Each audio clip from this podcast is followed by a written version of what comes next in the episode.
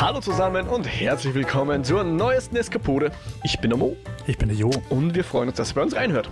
In unserem Podcast führen wir Gespräche über bewegte Bilder, Kultur und die allgemeine Freuden des Eskapismus.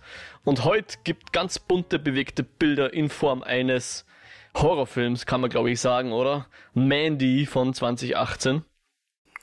Vom, ähm, ich glaube, kanadischen Regisseur, ne, nicht ganz sicher, Panos Kosmatos. Äh, Regie und Drehbuch von ihm, wobei er das gemeinsam mit äh, Aaron Stewart angeschrieben hat. Den Regisseur, muss ich zugeben, kannte ich bis dahin nicht. Er hat einen anderen Langfilm gemacht, Beyond the Black Rainbow, der wohl durchaus seine Freunde hat, der Film. Ähm, aber ich kannte den jedenfalls nicht. Und ich glaube, das herausragendste Merkmal ist wahrscheinlich die Hauptfigur, die gespielt wird von Nick Cage. Also, beziehungsweise nicht die Hauptfigur, sondern der Schauspieler Nick Cage, der hier die Hauptfigur spielt. In anderen wichtigen Rollen Andrea Riceborough und Linus Roach. Und Musik von einem gewissen Johann Johansson, der ja leider bereits verstorben ist, im, im, in dem Jahr verstorben ist, in dem der Film rauskam. Was ihn aber nicht daran hindert, noch weitere Soundtracks auch von späteren Filmen zu machen. Richtig, ja, postum noch ein bisschen was veröffentlicht worden und ich fand seine Soundtracks, soweit ich sie ähm, gehört habe, eigentlich immer ziemlich cool. Also natürlich ja. zum ersten Mal mit ihm bewusst in Kontakt gekommen mit Sicario. Nicht Prisoners? Äh, nicht bewusst. Okay. Also in Kontakt gekommen, ja, aber nicht bewusst. Und da ist mir zum ersten Mal aufgefallen, wo ich dachte, wer hat den Soundtrack gemacht? Aha, der, okay, cool. Ja, und ich würde sagen, wir hüpfen dann gleich mal auch mit äh, in den nicht verspoilten Part unserer Besprechung dieses Films. Bevor wir in die eigentliche Handlung eintauchen, werden wir sicher nochmal eine kleine Warnung raushauen, sofern wir sie für äh, nötig halten. Und jo, ich unterstelle dir jetzt einfach mal, dass das ein Film ist, der dir durchaus gefallen hat, weil du bist ja von uns beiden der, der so, ich sag mal, einen mehr Zugang hat zu klassischeren Horrorfilmen und okay. und und ich sage jetzt mal ja, ich habe mit dir die Hellraiser-Filme geschaut, weil du die ausgegraben hast. Anno dazu mal, also ausgegraben. So, so obskur sind sie ja jetzt auch nicht. Aber du bist halt die Person, die halt mit sowas mehr anfangen kann. Nicht, dass ich die Hellraiser-Filme nicht mag, aber so klassischer Horror ist halt weniger mein Genre. Und der Film bedient sich ja einer gewissen Nostalgie, wo wir jetzt schon wieder bei den Themen sind, nachdem wir jetzt zuletzt zweimal 60er Nostalgie besprochen hatten, haben wir hier eine gewisse 80er Nostalgie oder späte 70er Nostalgie wo wir sicher auch ein bisschen drüber reden werden. Äh, liege ich mit dieser Annahme richtig, dass dieser Film als Hommage für dich funktioniert und auch als eigenständiges Werk dir gut gefallen hat, ob, ob seiner bunten Bilder? Schwierig, schwierig. Ich verstehe, warum du mir das unterstellst. aber tatsächlich äh, eher nicht so. Also ich tue mir sehr schwer mit dem Film, weil Wirklich? ich weil ich ähm, ja, ich sehe, was er machen will, aber ich, für mich funktioniert es, glaube ich, nicht überall. Und Auch zwar okay. oft, oft genug nicht, dass ich mir denke, okay, okay, guter Panos, okay. Got it, aber damit holst mich nicht ab.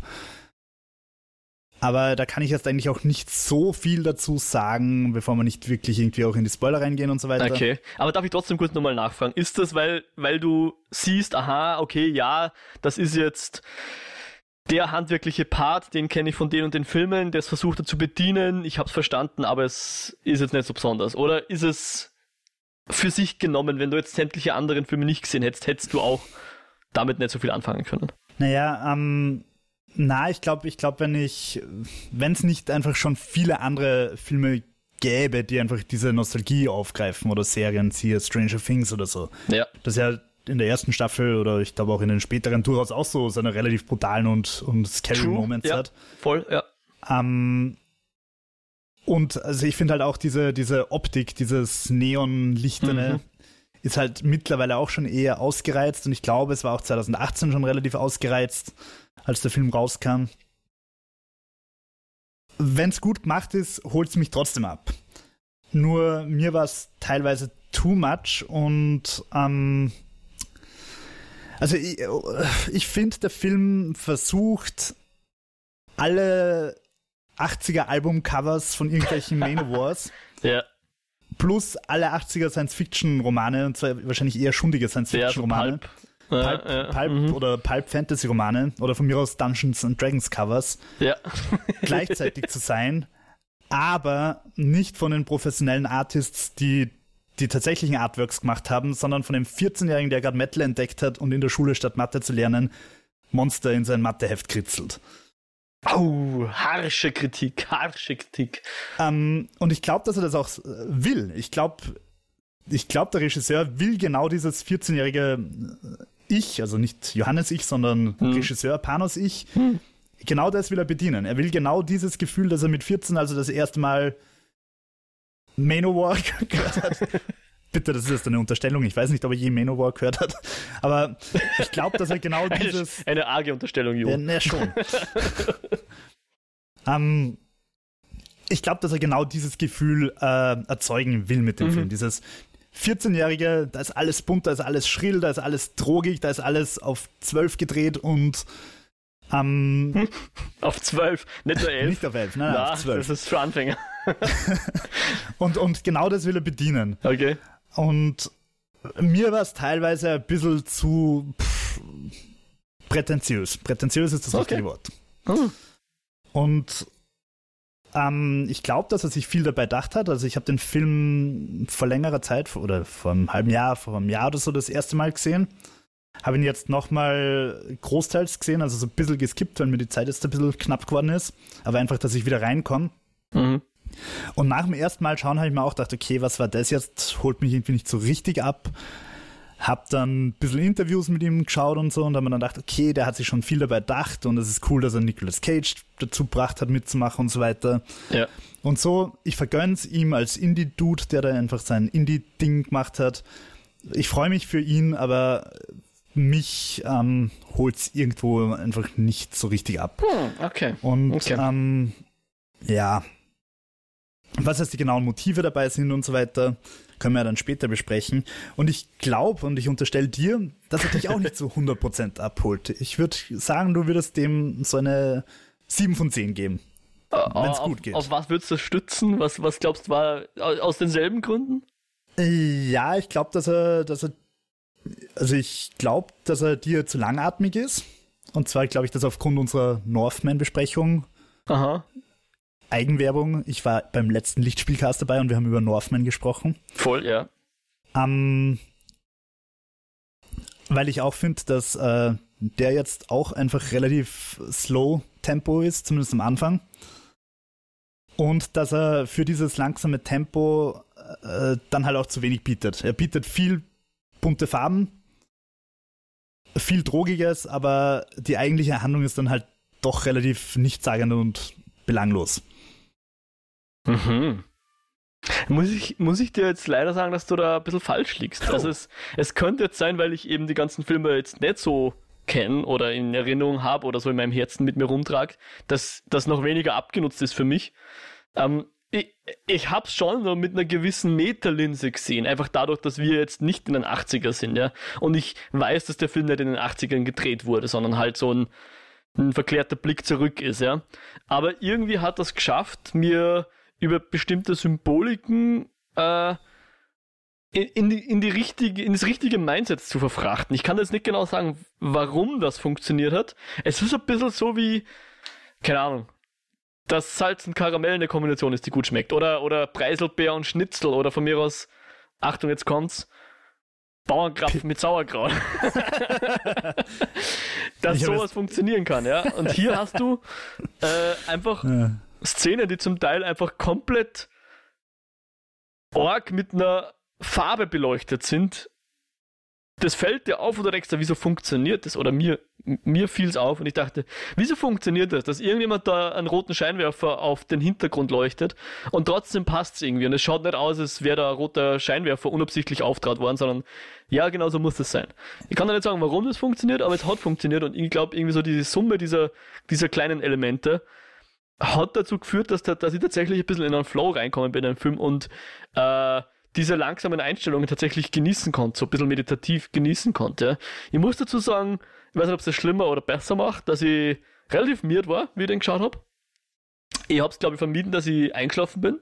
Relativ sicher, dass ich jede Sekunde mit offenen Augen des Films gesehen habe. Ja. Ähm, und trotzdem, also ich, ich, ich würde jetzt vermuten, wenn ich, wenn ich einen Film sehe, der von Haus aus mir zu langweilig ist und ich bin dann nur müde, dass es das eher verstärkt und nicht, dass er das aufhebt. Insofern würde ich vermuten, wenn ich den ein bisschen wacher gesehen hätte, hätte mir vielleicht sogar noch besser gefallen. Keine okay. Ahnung. Ist jetzt aber eine Unterstellung, die ich mir selbst hier unterstelle. Äh, aber jedenfalls, lange Rede, kurzer Sinn, für mich hat dieses ganze Potpourri irgendwie funktioniert. Ja. Diese, diese Nostalgie an eine Zeit, die ich zwar erlebt habe, ich war ja schon, naja, stimmt jetzt nicht wirklich. Die 80er haben wir erlebt, wir beide, so gerade halt so. Äh, aber natürlich nicht in einer, also wir waren damals weit weg von erwachsen und schon gar nicht die frühen 80er, die haben wir natürlich sowieso nicht erlebt. Ähm, aber es hat irgendwie trotzdem so diesen klassischen Nostalgie-Vibe so ein bisschen ausgelöst, ja, wo man äh, an eine Zeit, die man so nie erlebt hat und die es wahrscheinlich nie gegeben hat und trotzdem hat man, hat man irgendwie nostalgische Gefühle dafür. Das hat es irgendwie geschafft. Also jetzt nicht im Sinne von, ah, ich wäre so gerne in der Zeit, natürlich nicht.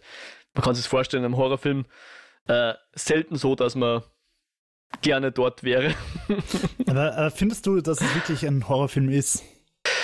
Äh, pff, da bin ich so schlecht, was, was, was solche Genres betrifft, wie da die, die Kenner, die Skolasten hier die Unterscheidungen treffen. Aber er ist jedenfalls sehr brutal und äh, er spielt zumindest mit, mit äh, übernatürlichen Phänomenen. Ob er sie jetzt bedient oder nicht, sei es mal äh, vage gelassen, mhm. aber es geht halt um, um religiöse Fanaten und, und Kulte und möglicherweise auch etwas, was Menschen oder Monster sind oder wie auch immer, ja. Ja, äh, ich finde nämlich, dass diese Farbfilter und so weiter und diese Beleuchtungen, ja. dass die so dominant sind, dass für mich also der Kunstaspekt einfach so im Vordergrund ist, dass die Handlung und auch der Horroraspekt einfach sehr zurückgeht. Ich glaube, ähm, ich habe den Film gesehen, weil er in einer meiner Lovecraft-Facebook-Gruppen als Cosmic Horror angepriesen worden ist. Mhm. Und er hat definitiv diese Elemente. Also Vor allem diese, den Himmel, oder? Dieser genau, der Himmel, Himmel teilweise mit drei Monden und spitzen gezeichneten Bergen und, und halt auch diese Hellraiser-artigen Viecher und so. Ähm, aber dafür, also ich glaube, er hätte mich mehr abgeholt, wenn er, wenn er sich mehr, wenn er mehr so dann hätte, als wäre er in der Realität eingesiedelt. Okay. Und Stranger Things hat ja zum Beispiel auch diese ganzen 80er Farben, tut aber so, als wäre es in der Realität. Und der Film nimmt dieselbe Nostalgie wie Stranger Things, tut aber so, als wäre er von einem äußerst artsy-arts Kunststudenten gemacht worden. Mhm. Mhm. Was, aber ich, ich finde ihn auch nicht wirklich schlecht. Also es ist auf, also bitte nicht falsch verstehen. Ich finde ihn durchaus sehenswert. Mir ist er nur zu artifiziell. Okay, ne, interessant. Also das, was, was, mir quasi gefallen hat, ist genau das, was die ein bisschen abgestoßen hat. Und, und, witzigerweise, also das funktioniert bei mir zum Beispiel bei David Lynch viel besser. Ja. Der, der auch in eine ähnliche Richtung geht, oft auch so ins Traumhafte, ja. ins Supernatürliche. Und darf ich unterstellen, dass es beim Reffen für die auch funktioniert? Ähm, Niklas Winning Reffen? Welchen Film genau meinst du jetzt? Naja, Neon Demon würde jetzt zum Beispiel anbieten, aufgrund der Neonfarben zum Beispiel. Ja, aber Neon Demon jetzt funktioniert für mich viel besser, finde ich den ja. milliardenfach besseren Film. Ja. Aber also erstens mal finde ich den sowieso einfach ziemlich großartig und ganz, ganz weit oben. Ich übrigens nicht, Top. nur um das noch der Vollständigkeit halber zu um, sagen. Ja. Aber bei Neon Demon ist halt dieser Arzi-Aspekt Teil der Kultur, die er porträtiert. Mhm. Und ich finde halt, dass dieses Neonfarbene halt nicht zum 80er Holzfäller passt irgendwie. Wohlgemerkt um, ein Holzfäller, der mit dem Helikopter ausgeflogen wird. Ja. Aber natürlich Neon Demon erreicht, ohne dass ich erst Neon Demon groß spoilern will, aber das erreicht dann halt schon auch eine Ebene, wo es über das Arzi und wir sind die verrückte Modewelt und, und die Modewelt ist brutal schon noch mal ein bisschen hinausgeht. aber ja, funktioniert für mich besser, finde ich glaubwürdiger. Okay. Also, der jetzt, Mandy, hat halt, finde ich, mehr so die Musikvideo-Vibes. Voll. Das stimmt, ja. Und den, den Gedanken hatte ich auch. Das ist äh, Musikvideo-Ästhetik. Ähm, bewusst eingesetzt. Absolut, absolut. Und also, ich verstehe, wenn du jetzt sagst, okay, das passt, passt dir nicht in deinen Horrorfilm. Wenn es jetzt ein mhm. Horrorfilm ist, passt dir nicht in deinen Film. Magst du jetzt hier nicht an dieser Stelle? Äh, nein, ich tue mir so schwer, weil ich, weil ich weiß, dass der Film genau das ist, was der Regisseur haben will. Der mhm. hat den so gemacht, wie er ihn haben will, der hat seine Vision umgesetzt ja. und das finde ich auch cool prinzipiell. Nur mich holt es halt nicht richtig ab. Das ja. macht den Film nicht schlecht, das holt nur mich einfach nicht ab. Okay, naja, ist ja natürlich voll okay, ist ja eh klar. Für mich war halt, also, ähm, um jetzt noch die wenigen Aspekte zu besprechen, die wir jetzt vielleicht noch vor dem Spoiler-Part ansprechen, äh, lass mich dich dann noch eine Frage stellen, erinnere mich dran, ähm, aber zuerst würde ich dich gerne fragen, wie fandest oder ob du mir zustimmen würdest.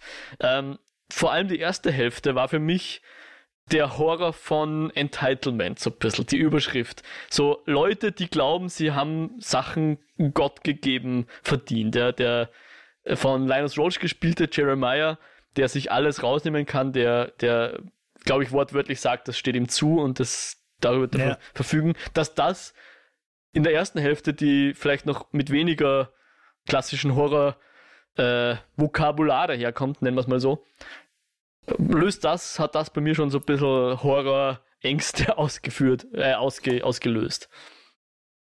Das ist auch, also da bleibt er ja noch in der Realität, sag genau, ich mal. Ja, ja. Und das ist ja auch ein richtig, richtig schieres Thema. Also auch diese Ausgeliefertheit, die dann durch diesen Kult entsteht, also der halt einfach das, die, das Gesetz in die eigene Hand nimmt, sag ich mal. Mhm.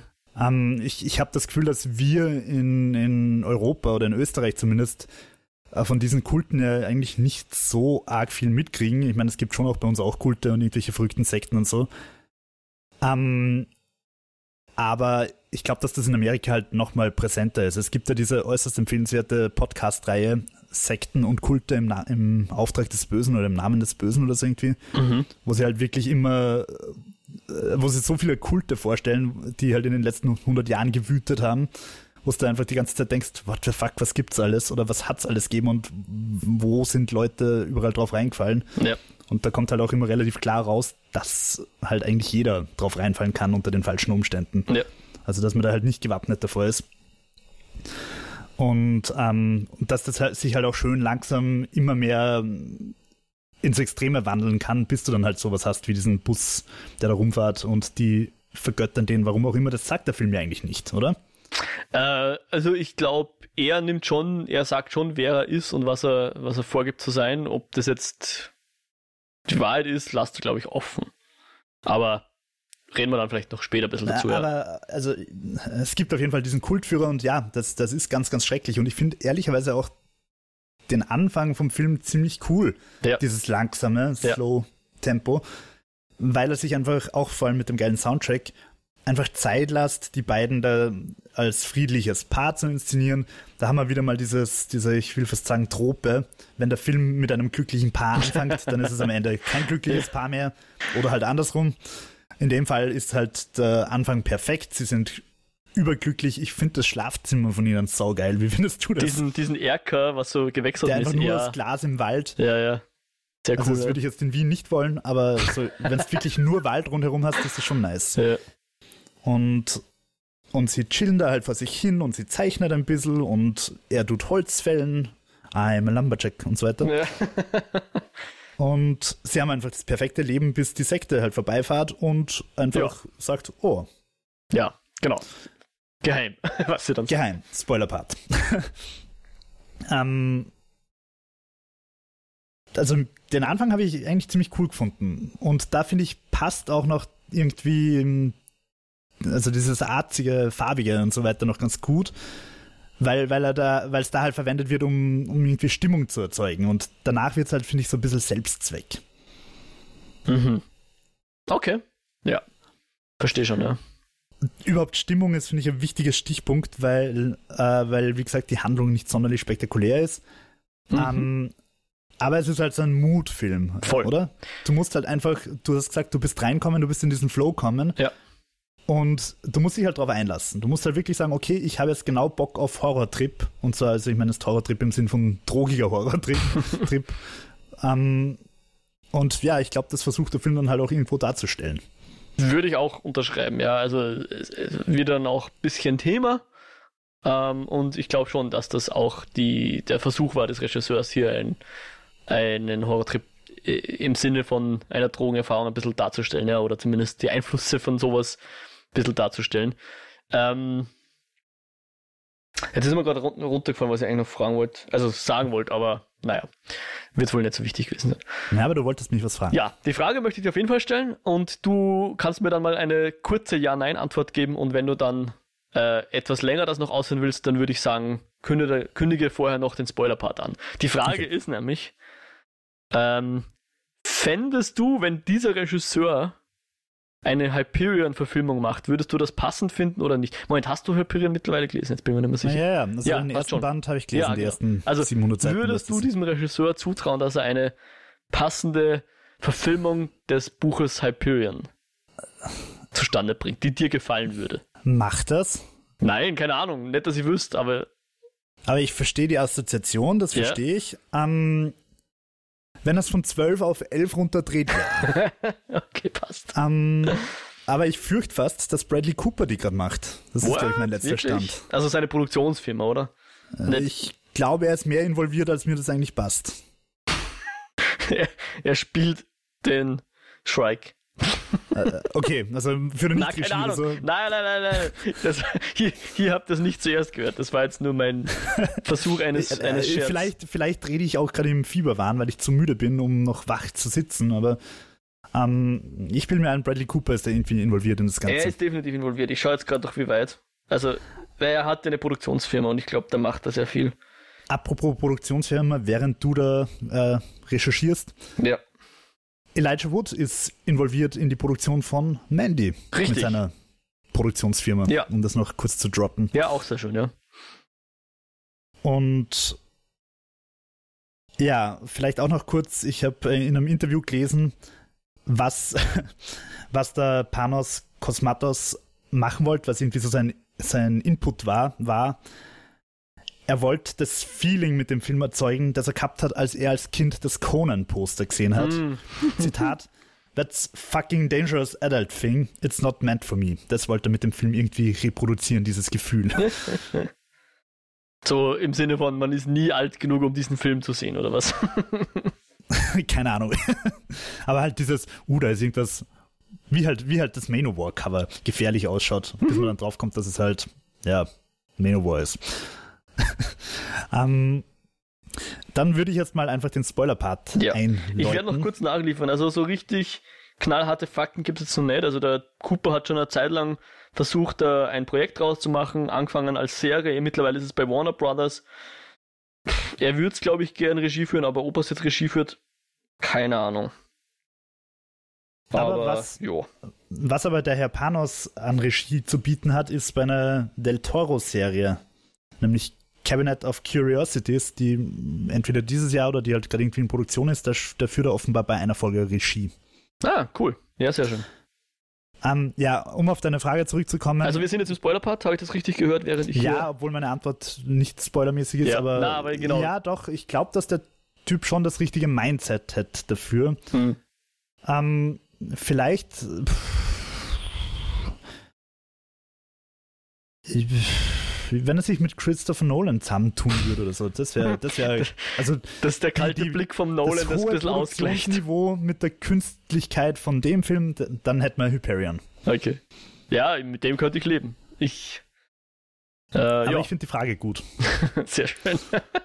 gut, gut, gut. Also nochmal, Spoiler-Part wäre jetzt irgendwie, ich meine nicht, dass man bei dem Film so viel spoilen kann, aber ähm, wir, wir, wir sprechen jetzt ganz freimütig über die Handlung, weil es ist natürlich, das haben wir jetzt auch, glaube ich, noch gar nicht gesagt, es ist natürlich ein Rachedrama.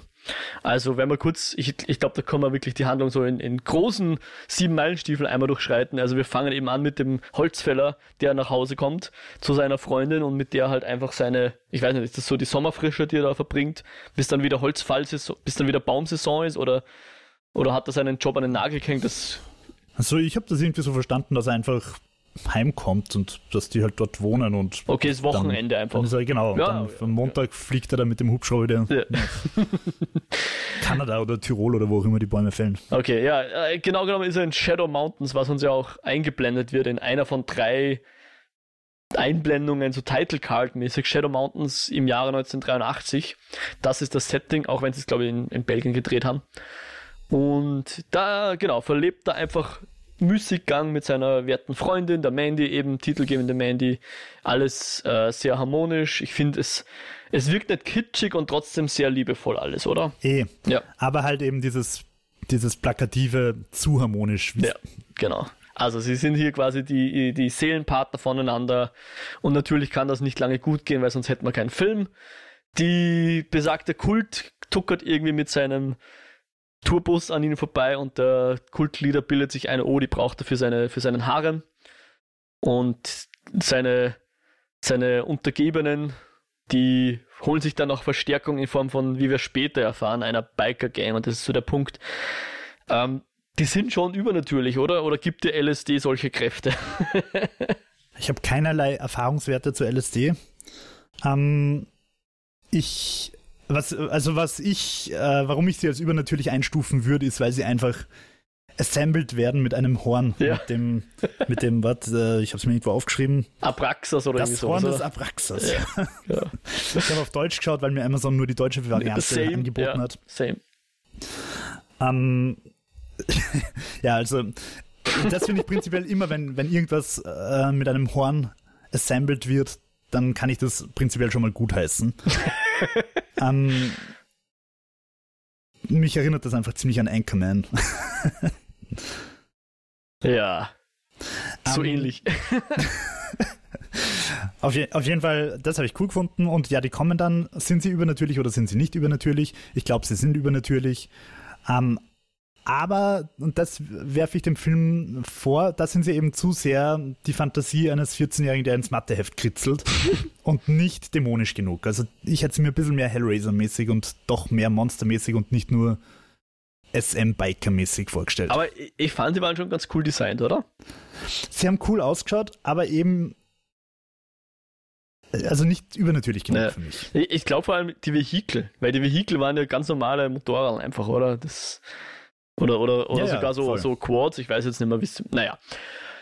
Beides durch. Ähm, die die sch äh, schnappen dann jedenfalls die Mandy und ähm, beziehungsweise eigentlich knocken sie beide aus. Aber die Mandy ist dann die, das eigentliche Ziel dieser ganzen Aktion und die wird dann auch äh, in, in deren Haus wird quasi gleich, nisten sie sich ein, oder? Die werden ja. nicht verzahrt, ja. sondern gleich dort im Haus wird sie dann, äh, soll sie sich quasi dem Jeremiah hingeben, aber die Mandy hat da irgendwie einen eigenen Willen, verständlicherweise. Und will da nicht ganz mitmachen, was dann der Jeremiah ziemlich ungut findet und dann ziemlich auszuckt. Ja, wobei man auch dazu sagen muss, dass sie ihn einfach knallhart auslacht. Ja. Also sie, sie ist ja vorher, wird ja noch irgendwie dieses Drogenzeug eingeflößt, einerseits durch ähm, in die Augen geträufelt. Ja irgendwas und andererseits äh, mit irgendeinem Monsterwespen ja. in den Hals gestochen. Ja. Und man könnte davon ausgehen, dass normale Menschen, die nicht so cool sind wie Mandy, in diesem Drogeneinfluss dem guten Mann einfach erliegen. Mhm. Aber sie ist halt äh, bewusst genug, dass sie trotz Drogenrausch noch immer widerstehen kann und sie lacht ihn einfach aus. Und ich glaube, das ist halt ungefähr das Demütigendste, was du einem bösen Kultführer gegenüber machen kannst, oder? Ja, ja, aber vielleicht auch das einzige Richtige. Naja.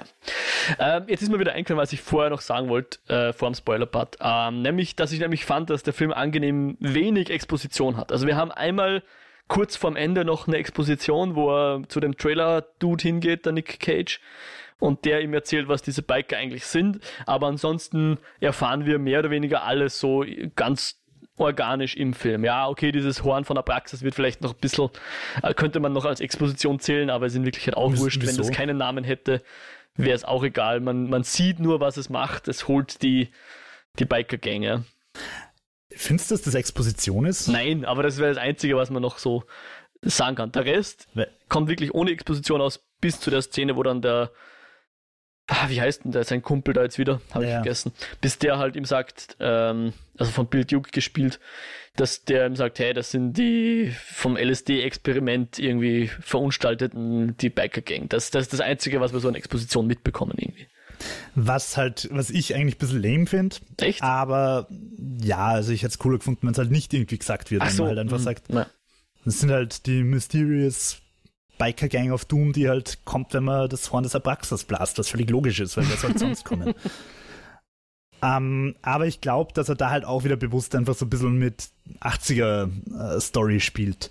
Also siehe Ninja Turtles oder so, die halt ja. irgendwie auch mutieren oder von mir aus Spider-Man, was auch immer. Ja. Ich glaube, dass er da einfach so ein bisschen eine kleine Hommage an derlei Geschichten macht. Guter Punkt, ja. Der eine mit den Nägeln hat ziemlich geil ausgeschaut. Äh, ja, ja, ja, voll. Aber ich fand auch ein Glitchgesicht ganz cool. Schleimgesicht. ähm, und nicht zu vergessen, Schwertpenis. ja. Mach mal, mach mal weiter, weiter in der Handlung, oder? Wir sind also bei Ihnen zu Hause, sie lacht ihn aus, den Kultführer, der findet das nicht so geil und beschließt, sie zu verbrennen. Yes. Währenddessen wird der Nick Cage dann noch ausgenockt, dass er, dass er ihr auch nicht helfen kann. Ähm, und er kommt dann erst wieder zu sich, als alles geschehen ist. Und hat dann erstmal so einen Zusammenbruch. Und was, lieber Jo, holt ihn dann aus seiner Apathie wieder heraus? Äh, Mo, hilf mir auf die Sprünge. Wie gesagt, ich habe halt ein bisschen geskippt. Ja. Das ist der, Moment, jetzt muss ich kurz, äh, der Cheddar Goblin. ich hatte, also er schaut ja dann fern, dreht den Fernseher auf, ist dann so angewidert von dieser Werbung von dem Cheddar Goblin, der irgendwie die Kinder Mac and Cheese äh, ankotzt, dass er abdreht und beschließt, so, Rachefeldzug, Gemma. und ich glaube, dass das tatsächlich so zu lesen ist, oder? Dass das bis jetzt nicht klar war, was, was Nick Cage eigentlich machen wird. Er hätte sich vielleicht auch einfach nur in Suff ergeben oder keine Ahnung was. Aber durch diese, durch diese, das war sozusagen das, der Tropfen, was das fast zum Überlaufen gebracht hat, diese abscheuliche Werbung der 80er Jahre. Könnte man so lesen oder man könnte halt auch so lesen, dass bei jemandem, der davor ist auszuticken, völlig wurscht ist, was, also ob er jetzt äh, Black Metal hört oder, oder irgendwas anderes macht oder die Werbung vom Cheddar Goblin sieht.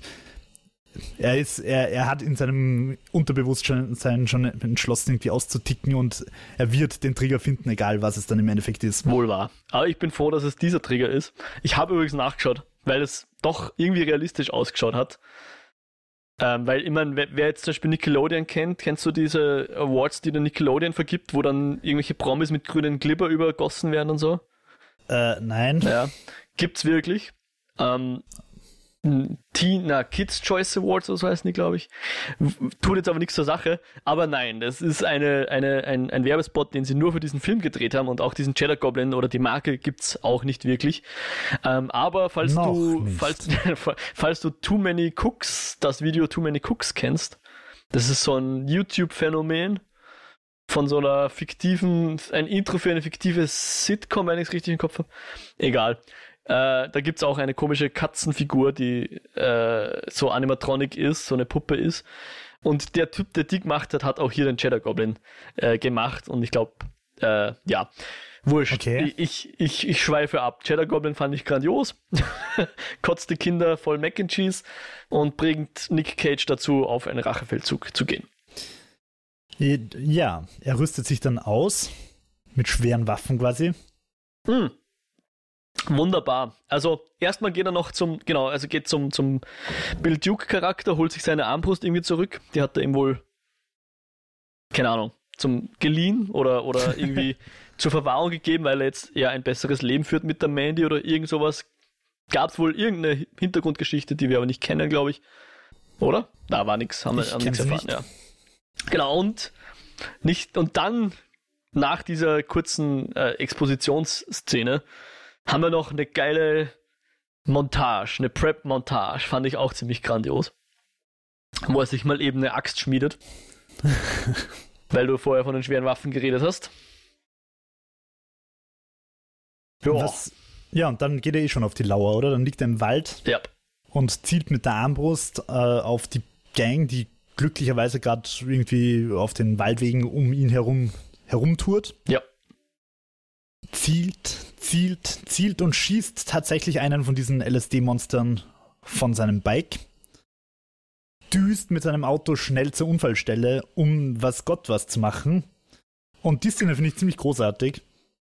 Das Auto überschlagt es einfach, weil dieser LSD-Ritter ja. einfach stahlhart offenbar ist. Ja und Nick Cage davon abprallt. äh, und er wird wieder mal ohnmächtig und wacht irgendwie in der Redneck-Hütte von denen wieder auf. Genau. Und schafft es dann aber gleich, sich auch zu befreien und äh, dann geht das Gemetzel eigentlich auch los oder weiter, je nachdem. Und irgendwie schafft das sich dann gegen diese, sind es drei oder vier oder noch mehr, gegen diese Dudes vier, zu erwehren und äh, kann dann die Gang umbringen und sich auch gleich ein, äh, ein Motorrad stehlen und sucht dann den, den Chemiker auf, der, der für das gute Zeug verantwortlich ist. ähm, in der Szene habe ich übrigens einfach super lächerlich gefunden. Ich meine, ich glaube, das will auch wieder diese 80er äh, Trash-Schiene irgendwie abholen. Ja. Aber dieses, du hast mein T-Shirt zerrissen. Erinnerst dich? Ehrlich gesagt jetzt gar nicht. Vielleicht bin ich Nick doch mal Cage ist gefesselt und ja. einer von diesen Monstertypen kommt her und will ihn irgendwie schlagen oder halt foltern oder ja, keine Ahnung und zerreißt halt sein T-Shirt. Ah, und dann sagt er, ah, das war mein Lieblings-T-Shirt. Und dann fetzen es halt irgendwie. Und das, das habe ich einfach. Ähm, das sind halt so die Momente, die den Film halt wieder so. Könnte auch aus Bruce Willis-Film sein oder so, gell? Na, vor allem, ich meine, seine Frau ist gerade verbrannt oder seine Freundin ist gerade verbrannt und er bringt den anderen um, weil er sein Lieblings-T-Shirt zerrissen hat. Finde ich halt a little silly. Mhm. Das stimmt, aber ich glaube auch mit dem, mit dem Cheddar Goblin schaltet der Film auch nochmal in einen anderen Gang, weil ab dann ist eigentlich nichts mehr langsam und ruhig. Da geht es nur noch ab, ja, und ist halt dann irgendwie so ein pulpy, trashy Horrororgie, irgendwas. Ja. Die, die, Frage ist, ob man das Ganze dann nicht einfach als LSD-Trips oder halt, ich weiß ehrlicherweise nicht mal, ob LSD, ich glaube, solche Auswirkungen hat keine mir bekannte Droge. Also bekannt im Sinn von, ich habe schon mal davon gehört. ähm, ich, aber man könnte es natürlich einfach sehen, dass ab da der Film einfach irgendein Drogenrausch ist, irgendein Cocktail, den er sich besser nicht gegeben hätte. Und dass das halt alles in seinem Kopf stattfindet, der ganze Rachepart. Ja, irgendwann nimmt, ich weiß nicht mehr genau wann, ich glaube erst, wie er dann schon unterwegs ist, aber da, da nimmt er ja dann auch vom, von dem Zeug ein bisschen was zu sich. Schlürft er mal von so einem Glas runter, aber ich glaube, da hat er schon den, den ein oder anderen Biker auch umgebracht. Ähm, aber ja, im, Großen und Ganzen stimme ich dir dazu. Ja. Das ist wahrscheinlich, muss man nicht alles für bare Münze nehmen. Ich meine, ja, den ganzen Film wahrscheinlich nicht. Ja, ist halt auch wurscht, ehrlicherweise. Aber das finde ich, halt so, ja. find ich halt schade. Also da, da hätte ich. Ja? Na, es ist halt völlig wurscht, ob wir jetzt, ob wir jetzt sagen, okay, das ist ein LSD-Trip oder wir sagen halt, okay, er ist jetzt wirklich am übernatürlichen Revenge Road Rash, Rash irgendwie. Hm es ist im Endeffekt halt wurscht. Und es bleibt halt über einfach Nicolas Cage, der durch neonfarbene Farben wankt und rummetzelt. Ja. Ja, und das ist dann auch der Rest des Films, weil dann hat er noch eine geile ein Kettensägen-Duell. Fand ich auch sehr geil eigentlich. und ja. metzelt sich halt dann so durch die, durch die verschiedenen Mitglieder der Sekte. Darf ich mal kurz eine kurze, völlig off-topic-Anekdote ein, einstreuen? Natürlich, sehr gern. Bevor ich nach, nach äh, ich glaube nach Graz, na warte mal, bevor ich von Graz nach Wien gezogen bin, hat die liebe Oma in einer österreichischen, sehr bekannten, großen österreichischen Tageszeitung irgendwie gelesen, dass halt am Praterstern irgendwie zwei Leute mit Kettensägen aufeinander losgegangen sind. und hat sich dann sehr, sehr große Sorgen um mich gemacht, als ich in diese gefährliche Stadt gezogen bin. Vielleicht wurde also, da der Regisseur ich sag inspiriert. Mal, Kettensägen-Duelle sind nichts, was zumindest nicht äh, also ist sehr realistisch, der Film, ja. Ja, also zumindest im österreichischen Boulevard soll das vorkommen. Möchtest du damit sagen, dass die Tageszeitung vielleicht die Unwahrheit geschrieben hat? Nein, wobei ich weiß, dass diese Tageszeitung ab und an schon die Unwahrheit geschrieben hat. aber es gilt sicher die Unschuldsvermutung. Hm. Jo. Äh, aber genau, Kettensägen-Duell und andere Leute werden anders umgebracht, denn ich glaube, eine, eine, eine der Frauen verschont er, oder? Die junge Frau, glaube ich. Äh, ich. Irgendwem steckt da so ein Benzinzeug im Mund. Ja. Oder was?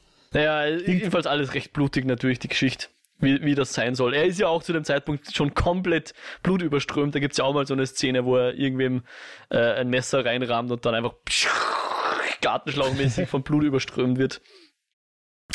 Und ab da an ist, er, ist sein ganzes Gesicht eigentlich blutrot im wahrsten Sinne des Wortes. Äh, und er metzelt sich halt durch bis zum Sektenführer, der dann auch versucht, sich irgendwie quasi nicht zu rechtfertigen, aber irgendwie das zu erklären, was er eigentlich ist und wer er eigentlich ist und dass er ja äh, ja, die Welt ihm gehört, mehr oder weniger. Und äh, Nick Cage, he's having none of that. und zerquetscht ihm dann den Kopf. bis, die, bis die Äuglein raushüpfen aus den, den Augenhöhlen. Unter einer Schön, Kirche, die mich sehr an Midsommar erinnert hat, auch wenn, glaube ich. Der war vorher, dürfte oder? Dürfte ungefähr gleichzeitig ja? gleich gewesen Ich glaube ein Jahr vorher, aber ja. Sehr, sehr cooles Motiv. Ist Midsommar schon so alt? Ich schau kurz nach. Ja, vielleicht sogar 2019. Mir kommt der recht neu vor. Äh, ja, 2019, genau. Also ein Jahr nach dem rausgekommen. Okay, also das heißt, vielleicht hat sich. Ja, wobei, ich glaube, so dreieckige Kirchenhütchen. Das bezieht sich sicher auf irgendwas, ja. Also, ja. Ja. Midsommer, auch Sekte. Ja. Auch Bloody. Ja. Aber einfach der bessere Film, weil er so tut, als wäre er irgendwo in der realen Welt angesiedelt, oder? Ich finde, das Beste unterschreibe ich jetzt nicht, aber ja, doch. Midsommar ist, äh, äh, fand ich auch besser, ja. Ich ziehe meine Aussage zurück, weil eigentlich macht es halt wirklich null Sinn, die beiden Filme zu vergleichen. Aber wenn ich mich jetzt heute Abend entscheiden muss, welchen schaue ich nochmal, dann schaue ich eher Midsommar nochmal als Mandy. Ja, ne, ha, hm. Also, wenn du mir jetzt die Frage stellen würdest, wüsste ich jetzt nicht, ob ich nicht doch lieber Mandy schaue, weil Midsommar nimmt dich halt echt mit. Der ist halt echt, also der funktioniert halt echt gut für das, was er versucht. Und deswegen glaube ich, möchte ich den nicht unbedingt nochmal schauen, ähnlich wie Hereditary. Bei, mit, bei, okay. bei Mandy hatte ich halt irgendwie sowas wie Spaß. Nein, eh, eh. Also deswegen meine ich, ist der Vergleich halt auch ein bisschen unsinnig, weil die Filme halt ja. was anderes wollen. Ja. Also es ist halt irgendwie ein bisschen so, als würde ich, keine Ahnung, Game of Thrones und Simpsons vergleichen. Ja, durchaus. Jo. Äh, ja, äh, die Handlung ist damit durch, oder? Yes. Also es bleibt dann so ein bisschen offen, ob er komplett dem Wahn verfallt oder ob er nicht doch irgendwie Erlösung in seinem Wahn findet oder wie würdest du das deuten? Ja, im Grunde, glaube ich, hat Nick Cage das geschafft, was er schaffen wollte und darüber hinaus hat er sich, glaube ich, vorher keine Gedanken gemacht. Und jetzt, keine Ahnung, ja. Also, offen ist das Ende nicht, sagen wir es mal so. Also ich hab's, ich finde es insofern recht org eigentlich, dass halt das Ende der Rachegeschichte schon so ein bisschen als, als äh, geglückt dargestellt wird. Ja. Und das finde ich, äh, finde ich eigentlich moralisch äh, fragwürdig. Ich meine, dem Film würde ich jetzt nicht unterstellen, dass er, dass er so relevant oder ernst ist, dass man da jetzt irgendwie Moral vorwirft, also oder falsche Moralentscheidungen vorwirft. Aber ich finde es halt eigentlich immer ganz schön bei einer Rachegeschichte. Ich möchte jetzt einfach mal die, die äh, Trilogie von Park Chan-wook in den Raum werfen: Mr. Vengeance, Old Boy und Lady Vengeance. Mhm. Oder das oft zitierte The Last of Us 2. Mhm. Ähm, also ich finde, man kann mit Rache einfach, wenn man es ernsthaft angeht, sollte man zu einer anderen Lösung kommen. Als Ohne alle umbringen, die einen... Und dann glücklich darüber sein. ah. Ja, also für mich kommt es halt auf Genre an, ja. Wenn, wenn das jetzt ein Film ist, der irgendwie einen Realismusanspruch hat, definitiv. Und spannender, rein philosophisch spannender ist sowas auf jeden Fall.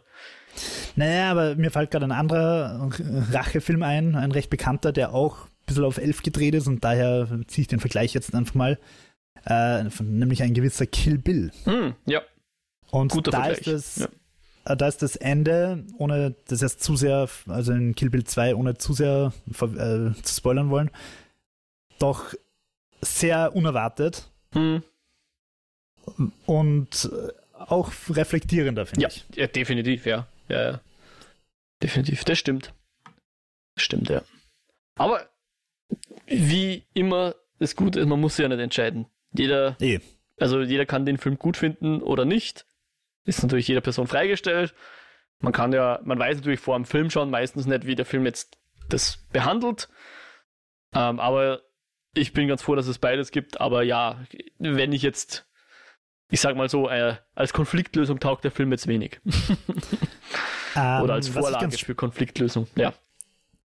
Wir haben jetzt über Northman geredet im Lichtspielcast und da ist eine Parallele zu Mandy, nämlich die Rotten Tomatoes Wertung.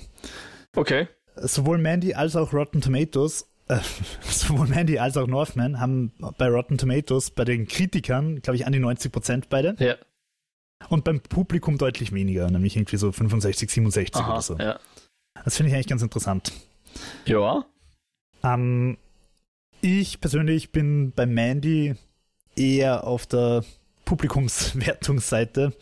Ich finde, der Film ist einfach überhyped.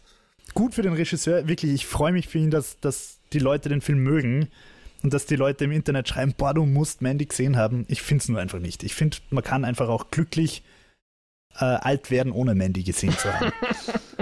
und ähm, ja. Ja. Also für mich ist jetzt Mandy auch nicht ein Film, der mir lang in Erinnerung bleiben wird, dem ich Leuten unbedingt empfehlen werde. Aber ich glaube, letzten Endes hatte ich damit mehr Entertainment, mehr Spaß als beim Northman. Hm. Und hm. die zwei Stunden merkt man dem Mandy weniger an als die. Wie lang ist der Northman? Zwei Stunden 17 oder so. Nochmal ja. ein Stückchen länger, aber dem merkt man es deutlich mehr an, fand ich. Also ich hatte mit Mandy mehr Spaß. Aber, das stimmt. Ja. Jo, möchtest du noch zu Mandy sonst noch was sagen oder ja, beschließen wir? Zu Mandy nicht direkt, aber ich finde trotz alledem den Film gut genug, dass ich ähm, gespannt bin, was der Panos Cosmatos noch so abliefert. Mhm. Mir fällt jetzt gerade ähm, der erste Rob Zombie-Film ein, nämlich Haus der tausend Leichen, mhm. der lustigerweise eigentlich von der Farbgebung her auch immer wieder solche Arzi-Experimente wagt und dann plötzlich mit irgendwelchen, zum Beispiel mit Negativfiltern daherkommt und dann ist eine, ein kurzer Übergang plötzlich einfach dieses, wie man es halt kennt, von so Negativfotos. Mhm. Oder halt irgendwelche anderen verrückten Farben drüber legt.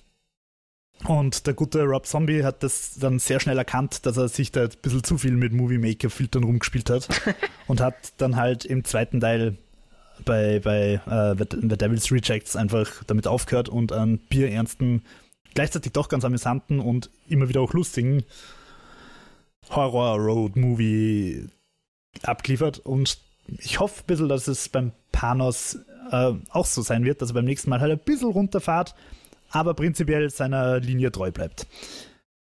Ähm, eine Sache, die ich auch noch kurz in den Raum schmeißen möchte und deine Meinung dazu hören will. Mhm. Es, ich habe das letzte Mal, also beim ersten Mal schauen, habe ich danach, weil ich mir einfach gedacht habe, okay, was war das jetzt? Einfach so Interviews gegoogelt und geYouTubed und mir halt ein paar Sachen angeschaut ja. und dann mir gedacht, okay, dieser Panos ist eigentlich ein cooler Typ. Und in irgendeinem von diesen Videos, ich habe es heute nicht wieder gefunden, sonst würde ich es zitieren, aber in einem von diesen Videos, Interviews, hat der Panos gesagt, das Thema des Films ist toxische Männlichkeit. Jetzt äh, hier Mandy. Mandy, ja. Okay. Ja, das, das, und hm. da habe ich mir dann gedacht, okay, jetzt verstehe ich den Film ein bisschen besser. Jetzt ist es halt ähm, doch irgendwie auf einer zweiten Ebene ganz cool. Ja, aber da, das haben wir jetzt schon wieder fast in, in äh, Last Night in Soho gefühlten, weil der ist kein Film gegen toxische Männlichkeit. Der Nein, naja, nein. Naja, okay. Nein, nein, nicht dagegen, aber er stellt, also laut Regisseur geht es darum. Mhm. Er sagt ja nicht, dass er dafür oder dagegen ist, er bildet sie, glaube ich, ab. Das ist, glaube ich. Ja. Und, und zwar wahrscheinlich auch wirklich, um wieder auf die 80er Albumcovers zurückzukommen. ja. ähm, wo du halt, keine Ahnung, ich nehme jetzt wieder Manowar und bitte, ich habe weder was gegen Manowar noch für Manowar. Ist mir relativ wurscht. Ich habe ein oder zwei CDs von denen rumliegen. Aber du hast halt diese muskelbepackten Typen in Lederjacken am Cover und meistens irgendwelche sexy Babes, die ihnen zu Füßen liegen. Und ich glaube, das greift der Film dann halt so ein bisschen auf. Einfach dieses Lederjacke-Dude, der halt mit einer Kettensäge rumrennt und Probleme mit einer Kettensäge löst, weil so löst man Probleme. ja, ja, interessanter Aspekt. Definitiv. Ja da kann man dann den Film wiederum zu, zugute halten, dass er, glaube ich, Frauen nie in einem sexuellen Kontext darstellt. Also er, der, der, der Kult-Ding hätte gern sexuellen Kontext, aber der wird ihm verwehrt, oder? Gibt's da ja, mal? voll. Also, aber gleichzeitig sieht man den Kult-Dude sogar mal komplett nackig. Also, ja. ja. Stimmt, also da ist der Film definitiv moderner als die Albumcovers ja. von damals. Ähm, noch kurz äh, auf einer Ebene, auf die wir jetzt gar nicht eingegangen sind. Wir, wir, haben jetzt viel über die Farben geredet, aber der Film macht auch sonst noch ein paar ganz kunstvolle Spielereien. Mhm. Ich glaube nämlich zum Beispiel, dass bei diesen durchaus gelungenen und durchaus creepy längeren Shots auf die Gesichter und ja. dass da die Augen CGI-mäßig ein bisschen vergrößert werden. Die haben teilweise. extrem riesige Pupillen. Also entweder aber, aber nicht von Anfang an, sondern so ganz subtil und, plötzlich, ja. und so, dass du beim Schauen, je länger du auf dieses Gesicht schaust, plötzlich denkst, what the fuck, das ist irgendwie ja. creepy. Was, was geht da ab? Ja, ja. Na, also ich, ich weiß nicht, ob es möglich ist mit normalen äh, äh, keine Ahnung, ich will jetzt nicht Drogen sagen, aber mit, mit Medizin die Pupillen dermaßen groß zu machen. Ich glaube es fast nicht. Äh, ich glaube, es ist einfacher mit CGI und dann wird dir die Versicherung wahrscheinlich auch nicht aussteigen. Das ist krass, wie groß die Pupillen sind, ja. Definitiv. Hm. Und auch noch eine Sache, die ich auch noch kurz erwähnen möchte. Ich hoffe, ich habe da jetzt richtig recherchiert und bin nicht mit veralteten Daten zugegen. Der Film hat 6 Millionen gekostet und davon eingespielt knapp bei 5, irgendwas. Also. Oh, netto. Wahrscheinlich auf Null. Ja. Wo haben wir da? Wünschenswert. Haben wir da nicht, du hast, was du das oder hat Dennis das Zitat gebracht letztens? Solange der Film ein Dollar mehr einspielt, als er gekostet hat, perfekt. ja, also ich wünsche es ihm, früher oder später wird es auch so sein, wenn halt dann auf Amazon und so weiter. Ja. Und ich meine, ich, ich vermute mal, wenn der Film auf dem Festival zeigt wird, wird er wahrscheinlich auch ein bisschen was Wobei weiß ich gar ja. nicht, ob da nicht die Ehre groß genug ist. Ich glaube, ich glaub, die hoffen dann, dass die Leute froh sind, dass, dass der Film gezeigt wurde und also. Äh, aber ja, ich glaube, ein bisschen was von der VOD-Auswertung wird er schon bekommen. Also insofern haben wir beide ihn jetzt vielleicht auch über die Break-Even gepusht, hoffen wir es mal, oder? Wäre das nicht schön, Jo? Absolut. Genau, also in dem Sinne, glaube ich, wenn wir schon auf dieser positiven Note sind, werden wir jetzt auch die Eskapode beenden. Außer möchtest du noch was sagen, Jo? Ich wollte jetzt nicht unterbrechen. Ja, eine. einen habe ich noch, einen habe ich noch. Einen habe ich noch. Okay, Otto, noch. Und zwar ein Zitat aus dem Film. Ich werde ich es jetzt nicht als Filmzitat bringen, sondern ich werde dir einfach die Frage stellen. Okay. Hast du das Buch über die Galaxie gelesen? Nein. es ist ein gutes Buch. Echt? Okay. Wie der Nicolas Cage ganz am Anfang heimkommt, fragt er, und wie war dein Tag? Und sie sagt, oh, ich habe das Buch über die Galaxie gelesen.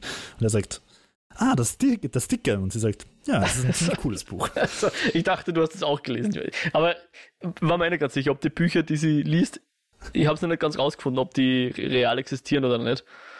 Aber wahrscheinlich nicht. Wahrscheinlich haben sie da auch die Cover erfunden, oder? Wahrscheinlich. Ich hätte es gemacht, ja. wenn ich den Film gemacht hätte. Aber ich habe es irgendwie lieb gefunden. Das Buch über die Galaxie. ja. Na, also, genau, ich habe es nicht gelesen, Jo. Ähm, vielleicht für, für die nächste Eskapode lesen wir das Buch über die Galaxie. Was ist eigentlich dein Lieblingsplanet, Jo? Mm, boah, das ist schwierig, weil ich meine, ich finde unsere Planeten sehr konnotiert mit, mit äh, Göttern und so. Expanse irgendwie. Ah, okay. Ah, ja, ich glaube, ich würde halt. Äh, boah, schwierig. Ich finde rein vom Design her einfach Saturn am coolsten. Der hat einfach ja, dieses schon, gell, Accessoire so von dem Ring. Ruhig um Gürtel. Ja, ja. Ist schon cool. Aber wie sie im Film sagt, also bei Mandy, dieser Jahrtausende währende Sturm ja. am Jupiter ist schon auch. Wo die cool. ganze Erde reinpasst, ganz locker, ja. Passt. Na gut, Jo. Dann jetzt hauen wir aber Deckel drauf, oder? Deckel drauf. Deckel drauf, bevor du noch was fragst. Nein, dazu sind wir ja da. Ich freue mich ja. Also, ähm, wenn ihr uns noch was fragen wollt oder was sagen wollt, könnt ihr uns gerne eine Mail schreiben. eskapoden.kinofilme.com oder ihr hinterlasst uns einen Kommentar auf der Website kinofilme.com slash eskapoden. Ihr könnt uns auch auf Twitter erreichen, Eskapoden und natürlich Reviews und, und Likes und was es nicht alles so gibt und Follows bei den Podcast-Plattformen, Spotify, Apple Podcast natürlich und RSS-Feed. Und wenn ihr uns auf einer Plattform vermisst, lasst es uns wissen. Ähm, und natürlich ganz simpel und analog einfach Leuten von uns erzählen, dass die auch mal reinhorchen. Wir würden uns sehr freuen. Äh, abseits davon, Jo, wo bist du noch im Internet zu finden? Zum Beispiel im Lichtspielcast. Yay! Äh, ja, sonst auf Twitter at WhiteRabbit360 oder auf YouTube Jo Meyerhofer. Perfekt. Und du, Mo? Ich bin auch im Lichtspielcast, wo uns der Jo besucht hatte. Wir haben über Northman geredet, haben wir eh schon gesagt. Aber da bin ich äh, sonst auch noch zu hören in anderen Folgen. Kinofilm.com slash podcasts ist der auch zu finden. Und sonst auf Twitter at Mojack. Mojack mit einem CWCs am Ende. Damit verabschieden wir uns für heute. Hoffen, dass ihr uns beim nächsten Mal wieder beehren werdet und freuen uns schon drauf und sagen, macht es gut, Baba. Ciao.